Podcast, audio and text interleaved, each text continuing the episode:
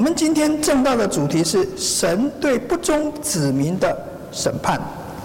那么经出处呢是哈巴谷书一到十一节，啊，接下来由我来念这些经文啊。先知哈巴谷所得的默示，他说：“耶和华啊，我呼求你，你不应允，要到几时呢？我因强暴哀求你，你还不拯救吗？你为何使我看见罪孽？你为何看着奸恶而不理呢？毁灭和强暴在我面前，又起了争端和相斗的事，因此律法放松，公理也不显明，二人围困一人。”所以公理显然颠倒。耶和华说：“你们要向列国中观看，大大惊奇，因为在你们的时候，我行一件事，虽有人告诉你们，你们总是不信。我必兴起迦勒底人，就是那残忍暴躁之民，通行遍地，占据那不属自己的住处。他威武可畏，判断和势力都任意发出。”他的马比豹更快，比晚上的豺狼更猛，马兵勇要争先，都从远方而来。他们飞跑如鹰抓食，都为行强暴而来，定住脸面向前，将掳掠的人聚集多如尘沙。他们讥诮君王，笑话首领，嗤笑一切保障，逐垒攻取。他以自己的势力为神，像风。猛然扫过，显为有罪。以上是神的话语，草必枯干，花必凋谢，唯我们神的话必永远立定。我们请传道来传讲今天的信息。各位弟兄姐妹，大家平安。嗯，一个礼拜没有跟大家一起敬拜，我全身感觉不一样，不舒服。嗯，那今天呢，我们来到哈巴古书第一章一到十一节。那你们可能还在想说，哎，普通时候不是在讲马太福音吗？嗯，对，因为马太福音我们刚好讲完了登山宝训，嗯的的那那一些经节。那我想我们可以花一点时间，就是休息一下。嗯，那我们有一个小小的，就是哈巴古书里面，嗯，就是一个小小的系列，嗯，总共有超应该是四篇讲道吧。嗯，那我们就是先用这四篇讲道休息一下，嗯，然后我们再继续我们马太福音里面的讲道。好，那今天呢，我们来到哈巴谷书第一章一到十一节，然后我们现在低头祷告。我们天父，啊、我们感谢你，我们在刚才的嗯敬拜的时间里面，我们已经看到了你是多么怜悯你的子民，嗯的一位神。嗯，主啊，我们的确非常需要，嗯，一直的，嗯，被提醒这件事实，因为主要要是我们一不小心的话，嗯，我们会以为说，嗯，你是没有怜悯的，或者说你是没有公义的，嗯，天父啊，恳求你，嗯，让我们在接下来时间里面，我们都会一直记得说，你的确是那一位公义的主，你也是怜悯我们的主，虽然我们在接下来时间里面可能会听到。嗯，你对你的子民很多的审判，嗯，而且是恐怖的审判，嗯，可是主啊，让我们记起说，啊，你不只是公义的，你不只是给我们我们应得的惩罚而已，而是主啊，呃，你在主耶稣基督里面，嗯，已经把我们的罪统统都转到他的身上了，他已经接过了我们应得的惩罚了，嗯，所以我们在他的身上里面看到你最大的怜悯，呃，天父恳求你。嗯，让我们可以把福音嗯好好的记住在我们的心里。虽然我们需要面对你对你不忠子民的审判，天父啊，恳求你啊怜悯你的子民，啊，让我们在一切的事情上面都可以仰赖你，都可以信任你，嗯，我们都可以知道你是爱我们的天赋。主要恳求你，让我们在接下来时间里面，我们心里面所想的呃每一件事情，还有传到口中每一句话语，都是荣耀你的名的。我们祷告这些奉主耶稣的名，阿门。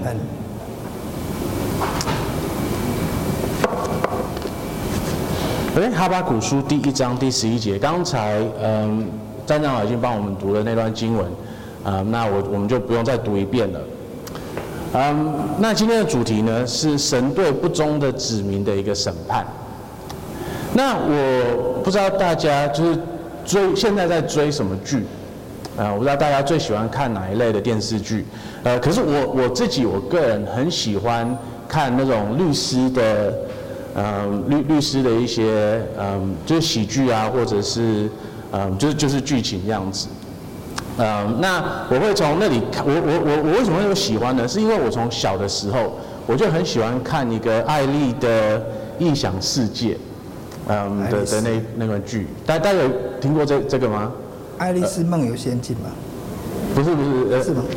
是 Alice in Wonderland。No no no no no，阿玲的 Bill。OK，艾艾丽的异想世界，那就知道这一出戏的人，可能知道说我喜欢这一出戏，会会觉得很奇怪，嗯，因为它是一个，就是他他他他他他主主角是一个女生，然后接下来很多东西都是以女生女生的视角去看的，那。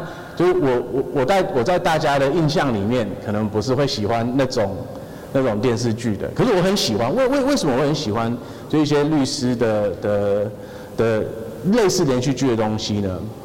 是因为我们在律师他们的对应里面，我们会看到，嗯，一就是文字跟话语的重要性，还有我们会看到文字跟话语它多么能够帮助我们去。要么去找出事实是什么东西，或者是呢，文字跟话语里面可以帮助两对立的两方去找到一个两边都可以接受的一个结果，这个样子，就是他他可以透过对话，还有对透过询问去找到事实是什么，或者是呢会去找到一个两方对立的两方都都可以接受的一个结果。那在哈巴谷书里面呢，我们会看到类似的一件事情。就是哈巴谷这个先知啊，先知哈巴谷所夺的、所所夺的、所得的末世，对不对？好，就是哈巴谷透过他跟神的对话，还有他对以色列的指控，还有他对世界的指控，甚至于甚至于对神的指控，来去得到一个事实，还有他去了解说神的作为为什么是那个样子的。所以在整卷哈巴谷书里面，我们会看到。嗯，哈巴谷他跟神的两次的对话，然后呢，在第三章里面我们会看到的是，就是哈巴谷他因为透过这个对话了解了神的伟大的作为以后，他对神发出的一个一个嗯敬拜的一个诗这样子。那今天呢，我们要看的是哈巴谷书第一章一到十一节，那这个就是哈巴谷跟神的第一次的对话。那在这里面呢，这个对话蛮明显的，对不对？嗯，第一个，哈巴谷身为先知，他基本上是在这里面担任了一个检察官的一个角色，对不对？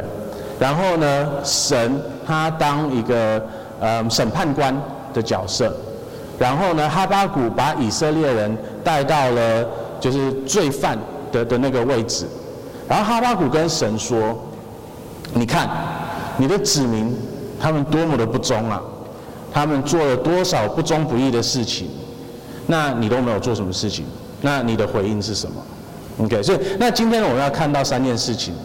第一个呢，我们会看到的是，就是哈巴谷对神的子民的一些嗯指责是哪一些的。然后第二呢，我们会看到的是神他给的给哈巴谷一个惊奇的一个嗯的这个回应。然后第三呢，我们会我们会去思考一下，说在这个故事里面，我们扮演的角色到底是什么角色？OK，好，那第一个我们来看的是哈巴谷对有罪的子民们的一个指控。好，在这里面呢，呃，我们来看就是第二节到第四节。他说：“耶和华，我呼求你不应允，要到几时呢？我因强暴哀求你，你还不拯救。”你为何使我看见罪孽？你为何看着奸恶而不理呢？诡诈和强暴在我面前，又起了争端和相斗的事。因此律法放松，公理也不显明。二人围绕一人，围困一人，所以公理显然颠倒。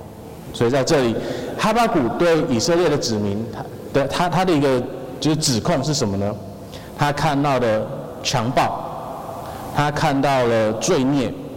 他看到了争端和相斗的事，他看到的是神的律法放松了，公理不显明，然后恶人他围困一人，然后公理显然的颠倒。那在这几个指控里面，我们看到的是，就是神的子民，他们生活在一个很恐怖的的的罪的状态里面。那这个是不应该的，对不对？神的子民怎么可能有强暴、有罪孽、有毁灭、有争端、好相斗的事呢？怎么可能在神的子民里面，我们看到的会是律法的放松、公理的不显明，然后恶人反而可以围困义人，然后公理显然的颠倒？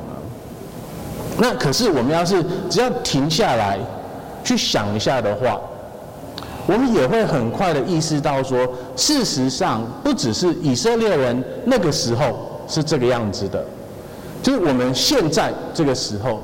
在神的教会里面，我们经常也会看到类似的现象，不是吗？我们在座的每一个人，呃，我们在我们的日常生活里面，我们都有无数的罪孽，我们都一直去想着说我们怎么图利自己，而不是去想说怎么帮助别人。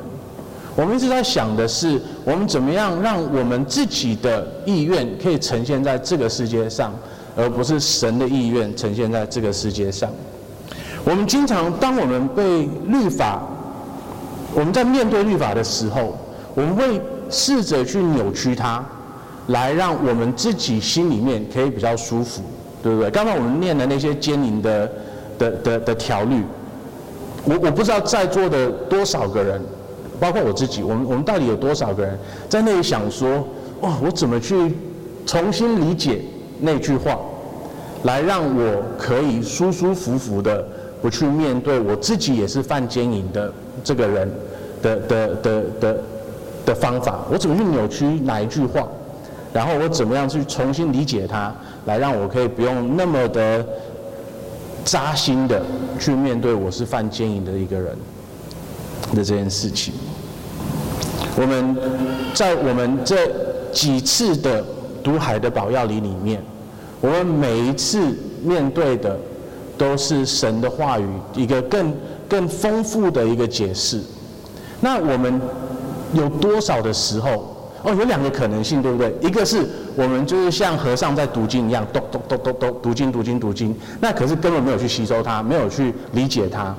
好，那我们刻意的不去面对海的宝钥里问答里面那些对经对对神的律法很很比较精确的一些解释的时候，我们刻意的不面对它，就是 可以就是我们在自己找方法，让我们不用去面对说我们是罪人的这件事情。那有的时候我们可能没有办法不去面对它，那我们可能可不可能有另外一个倾向，就是我们去扭曲他的教导，我们故意去误解他。来让我们不用去面对我们是罪人的这件事情，所以我们经常在做这种公理显然颠倒的事情。虽然我们可能没有那么的呃积，就是我们没有那么明显的去做它，可是呢，在我们的心里面，我们还是很有可能在做这些事情的。好，那哈巴谷在这段经文里面，他没有很明确的跟我们说，就是他他面临的神的子民的罪到底是哪一些。那可是呢，嗯，在耶利米书里面，啊，耶利米他是跟哈巴谷就是同一个时期的人，同一时期的先知，在主前超八世纪的时候，他他们在同一时间在做这一些嗯，就是先知的工作。那在耶利米书里面呢，我们就会看到更多的，就是神的子民他们真正的在做些什么事情。好，第一个耶利米书他看到的是。嗯，神的子民在压迫一些贫困的人、有需要的人。那事实上，这件事情也一直在我们的教会里面一直呈现出来。嗯，不久以前我我有说过这这个，就是南美教会里面，南美亲信会里面，他们他们是一个很忠于神的话语的的一个宗派。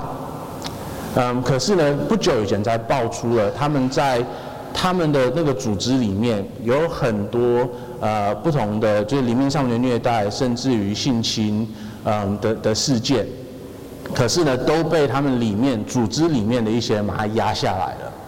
那他们的故事不是独一的，呃，我们在整个基督教界里面有很多很多相同的例子，有很多很多的教会或者是宗派，因为害怕说自己的罪行被暴露在世人的面前，而刻意的把这些有需要的人他们的他们的真实的故事把他们压住了，而不让它呈现在这这这个这个世上。因为神的教会还是一直在做这种事情的。神的教会里面也有很多不忠不义的人，耶利米对神的神的子民的指控也包括了这一块。他们不忠于神的话语，所以当神的话语被传讲的时候，神的仆人反而会被反而会被讨厌，反而会被压迫。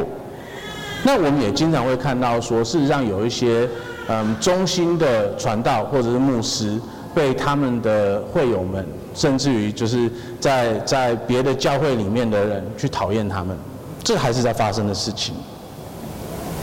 那我不知道你们在教会里面的经验是什么？你们有没有看到类似的事情？嗯，这个可能就是偶尔，当我们看到类似的事情的时候，我们会觉得说，哎，就是神的教会为什么会是这个样子的？我们经常会看到一些。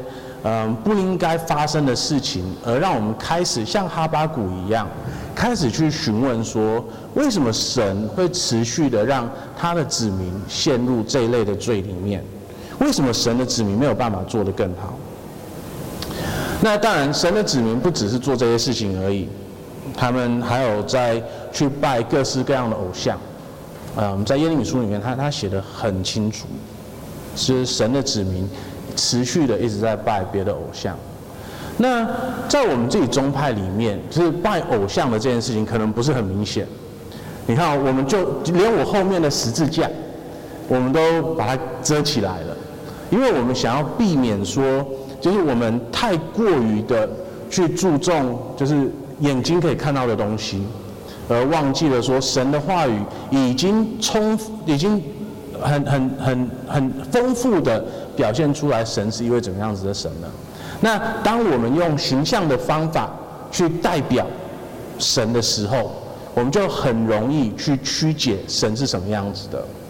所以今就今天早上而已，呃，我我我有点时间，我划了一下 FB，呃，我就看到了一个小的卡通，啊、那个卡通呢，它它的主要的嗯、教导是为了要帮助人。了解说，就是耶稣他承担了我们的罪的这件事情。OK，所以这个卡通呢，它就有耶稣扛着十字架走在那里走，然后呢，有一个全身穿着肮脏的衣服的人在那里跟神说：“哦，神，我是一个极度需要你的你的原谅的罪人，我要怎么办呢？”然后呢，那个扛着十字架的耶稣就来到他的面前，给了他一个拥抱，然后抱完以后呢。耶稣的身，耶稣的衣服就变成肮脏了。然后呢，他他他就继续扛着他的十字架继续走。然后那个站在那里的人就就有一个就是干净的衣服了，这个样子。OK，好，那就是这个在解释福音上面的确有它的好处，就是他他让我们看到了我们的罪换到了耶稣的身上。可是呢，要是我们把就是这个漫画里面画的耶稣。变成了我们对耶稣的形象的话，事实上他会，他可能会产生一些问题，因为第一个，他漫画一定把耶稣画的很可爱，OK，那他就是有一个很可爱的耶稣扛着一个十字架，然后给你一个抱，然后就就走掉了这个样子，那很容易的，我们就会把耶稣想象成一个很可爱的一个人，可是事实上呢，当我们去读，嗯，整个圣经在描述。嗯，耶稣他上十字架的过程里面，我们看到的不是一个耶，好棒哦那种可爱的人，我们看到的是一个真正的男人在面临真正的难处，然后他愿意去面临所有的问题，然后甚至于为别人牺牲，所以他不是一个可爱的人，他是一个真正有担当。真正的想要去改变世界的一个人，那因为这种我觉得可爱很容易就被被人认为说就是无力，或者是就是没有用这样子，所以我们很容易会会有那个东西出现。那另外一个人是是事实上，因为这这个漫画里面也包括了哈，耶稣他扛着十字架继续走，然后那个人呢就站在原地，然后衣服是干净的这个样子。嗯，那我觉得更好的会是这个干净的衣服的人就陪着耶稣一起走，因为我们的罪洗净以后，我们需要做的是继续的跟随主，对不对？所以就是有有太多的这个这种画面的东西在我们面前的话，它它很容易把我们的想象力裸去，然后让我们脑海里面、心里面对耶稣的形象变成不应该的形象。所以我们一不小心就会犯拜偶像的这种罪，那更不要说，事实上我们就我们也都知道，有些基督徒他们可能就是每个礼拜天都来教会，可是呢，到一到六的时候，他们可是可能还是会去参与一些庙宇的活动啦，或者是嗯，就是为了求平安去怎么样怎么样怎么样，或者是为了求婚姻去做一些什么事情这样子。所以，就有很多人都会，虽然虽然相信了耶稣，虽然信靠了耶稣，可是他持续的还有一些拜偶像的一些倾向。那在神的教会里面呢，呃，我们最常拜的偶像，事实上是金钱的偶像。我们经常因为我们自己想要过更舒适的生活。我们经常想要有更多的钱，我们经常想要想要更多的安逸，嗯，而去牺牲我们应该要跟主应该要有的关系，我们牺牲了呃我们拜主的的时候，那在这里呢，嗯，就是他他最大的一个嗯的现象，就是这就是我们拜金钱。他他可能会引出来的一个行为，就跟耶利米他在看他的教会，他他们那个时候的教会的一个问题一样。耶利米他他指控，嗯，那个时候的子民在做的一些事情，包括了他们会牺牲，他们会献祭他们自己的小孩子。那很有可能我们今天在想说，啊，我没有啊。我我我没有献，我我们没有在献自己的小孩子啊，呃，那感谢主的是，我们我们可能没有，就是把把孩子带到教会里面或者庙宇里面去去把他们献祭这个样子。可是我们有一些别的作为，啊，我们在这个社会上面，我们就是堕胎是一件经常看到的事情。我每一次，我我以前可能有分享过这件事情了。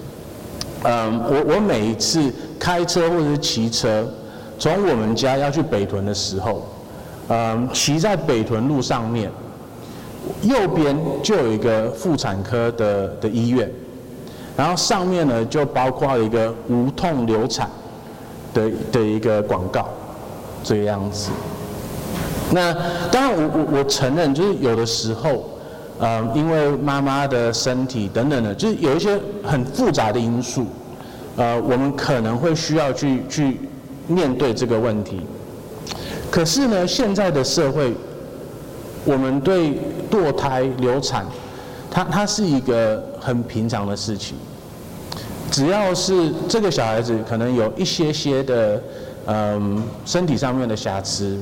或者我们测到了他可能有一些心灵上面的瑕疵，或者是，嗯，就是智力上面发展的瑕疵，都可能被爸爸妈妈们拿掉。那这个不只是没有信主的人在做的事情，嗯，信主的人也有在做这件事情。那为什么会这样做呢？主要就是因为我们不想要牺牲我们自己的生活，我们不想要牺牲自己的嗯生活品质。来去照顾那些比我们有需要的人，对不对？那不止如此，我们在思考说我们想要几个小孩子的时候，我们可能还在牺牲我们未来的小孩子，因为我们想要成全自己一些就是对物质上面的需求，或者我们对未来的小孩子，我们认为他们应得的物质的需求是什么样子的？所以我们不能够说我们比那时候的以色列人好多少，因为我们自己也在做献祭自己的小孩子的这件事情。好，那要是这样子的话，要是神的子民是这么样子恶劣的一群人的时候，那我们对神他的回应的期待是什么呢？哦，我觉得我们大部分的人，我我们在想说神神对我们的期待应该是什么时候？我们说哦，那神就是要给我们更多钱，让我们不用去牺牲我们的呃我们的儿女啊，这不是很好吗？好，爱我们的神怎么可能会要求我们过比较艰苦的生活呢？不可能嘛。或者我们可能会认为说，哦，神他就会透过更彻底的教导来帮助他的教会变成一个更好的教会。那在这里呢，我们看到的是神给了他的子民一个惊奇的一个回应。因为我要说，你们要向列国中观看，大大的惊奇，因为你们在，因为在你们的时候，我会行一件事情，所有人告诉你们，你们会不相信。我必兴起迦勒底人，就是那残暴、残忍、暴躁之民，通行遍地，占据那不属自己的住处。他威武可畏，判断和施力都任意发出。他的马比豹更快，比晚上的豺狼更猛。马兵踊跃争先，都从远方而来。他们飞跑如鹰，抓食。得为行强暴而来，定住脸面向前，将掳掠的人聚集，多如尘沙。他们讥诮君王，笑话首领，嗤笑一切宝藏，筑垒攻取。他以自己的势力为神，像风猛然扫过，为为有显为有罪。那在这里，我们看到是神，他会用一个更恐怖、更不忠、更不义的一股势力来审判他的子民。这是一个多么让我们惊奇的一个回应啊！就我们想象一下好了，就是今天我们小孩子不乖，我们对他爱的表现是什么？我我们会教导，我们可能会自己打他一下屁股，或者手，或者什么的，对不对？可是你可以想象说，一个爸爸妈妈当他小孩子不乖的时候，他找一个更不乖的小孩子来来来揍他一拳吗？这个很难想象，对不对？他他的确是一个很惊奇的一个做法。那我觉得这个的确有神的智慧在里面。然后我觉得针对小孩子的管教上面，我觉得这个是可以让我们思考一下的一个问题。可是我们今天不是为了要讲小孩子就要怎么教的这个主题，我们要看的是神的的对他的人民的审判。所以我们就先把这个先撇开不讲。然后大家要是想要聊这个问题，我们再找一个另外一个机会去去多聊一下。那神对他的子民的的的审判是什么呢？他找了一群残忍暴躁之民，他找了就是马比豹更快，他们飞跑如鹰抓食，他们为行强暴而来，他们可以讥笑君王，笑话首领，他以自己的势力为神。像风猛然扫过，显为有罪的一群人，来去审判神的子民。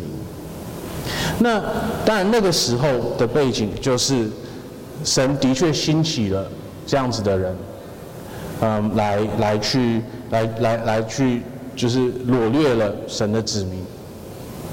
那就像我们刚才看到，神的子民的不忠，从以色列人的时候到现在是一样的。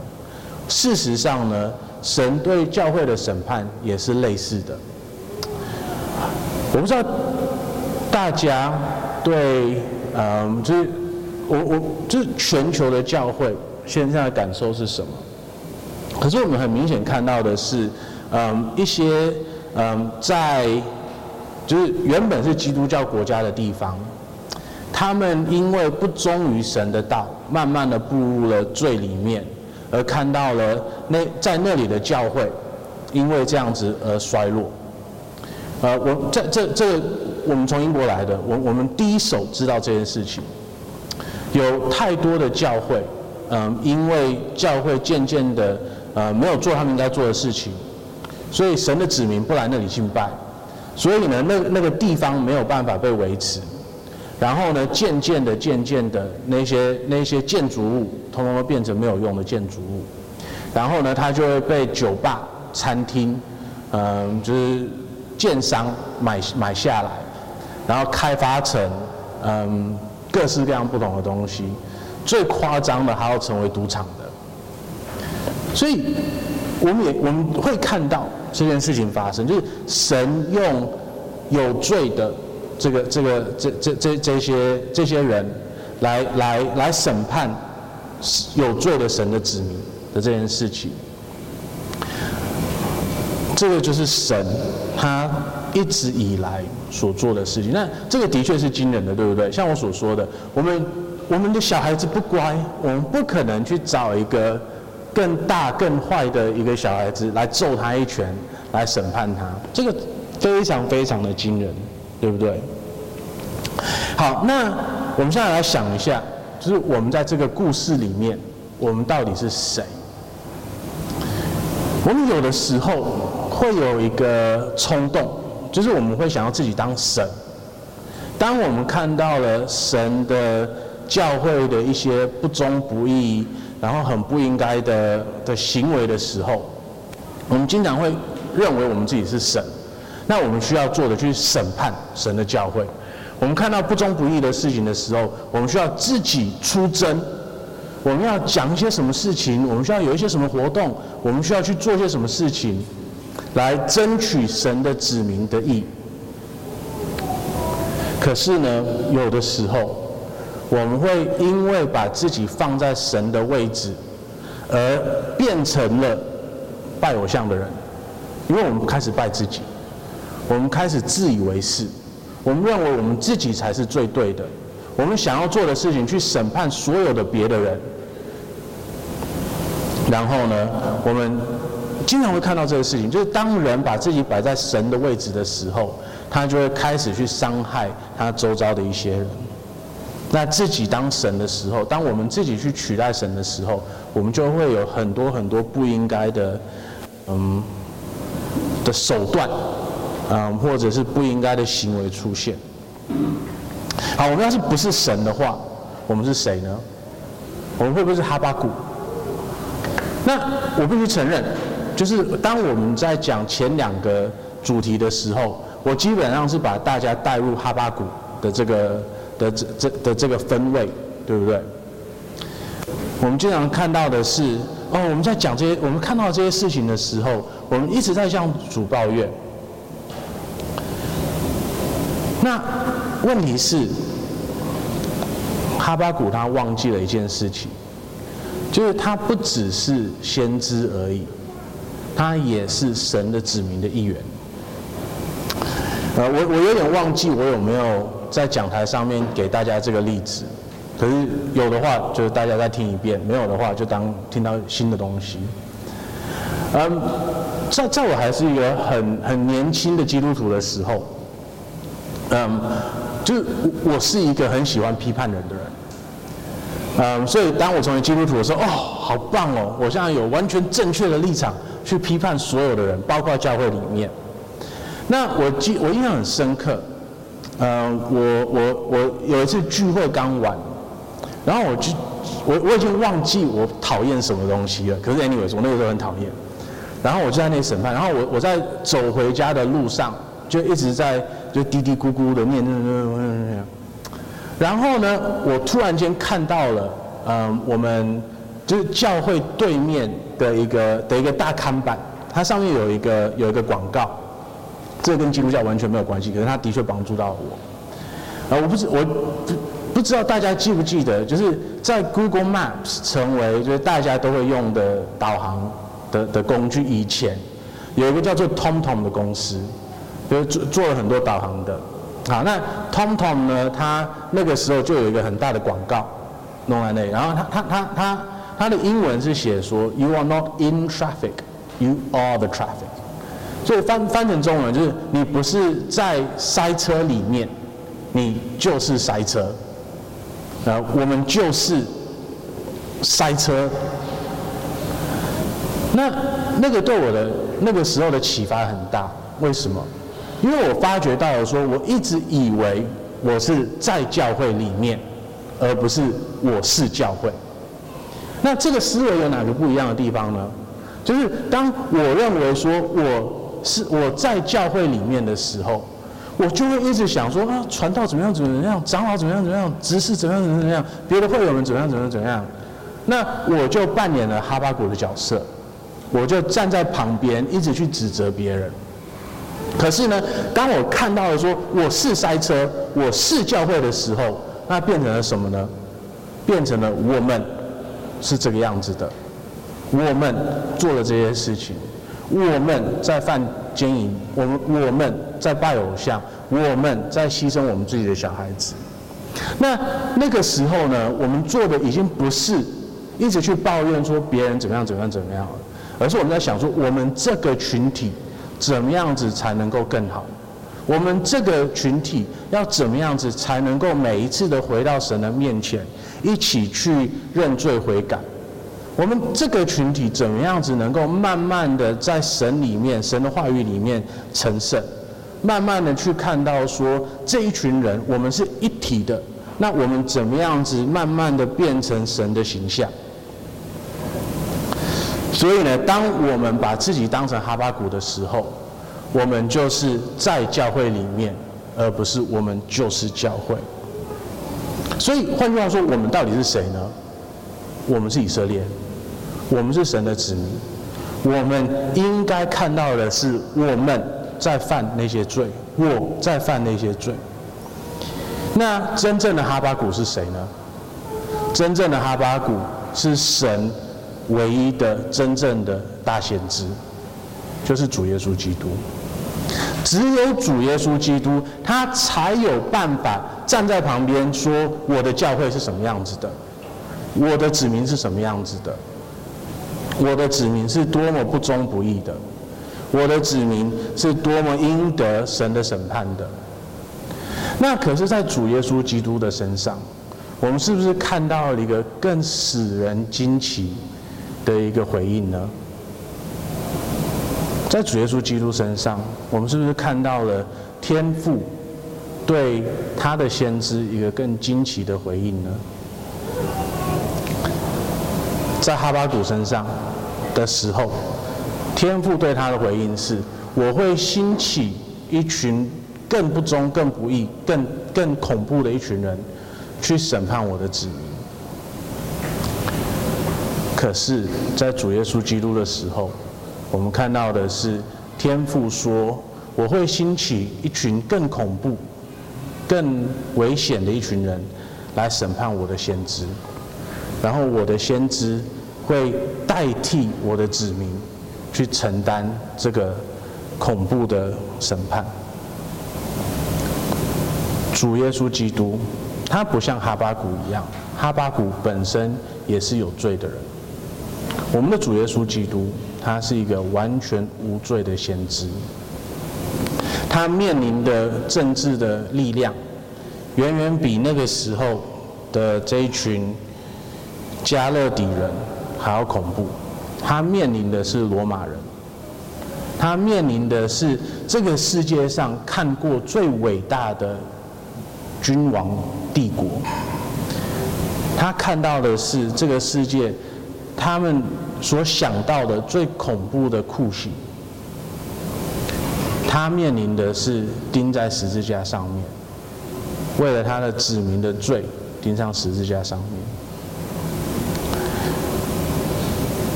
在主耶稣基督身上，我们看到了一个更惊奇的一件的一个回应。主耶稣基督，他为了神不忠不义的子民。牺牲了自己，承担了我们应得的审判，我们应得的刑罚。他为我们而死，而当他的血流出来的时候，他洗净了我们的罪。当他的血流出来的时候，我们与天父的关系又和好了。就像那个漫画所所画的一样，我们的罪被。转移到了他的身上，然后他的义被转移到了我们的身上，所以神看到我们的时候，我们不是穿着，或者我们不是全身肮脏的罪人了，我们是穿着白衣，可以毫无亏欠的站在神的面前的义人。这是多么大的一个恩典啊！那我们在下一次，我们会看到说，就是神对接神对不是他的子民的那一群人，他们恐怖的审判是什么？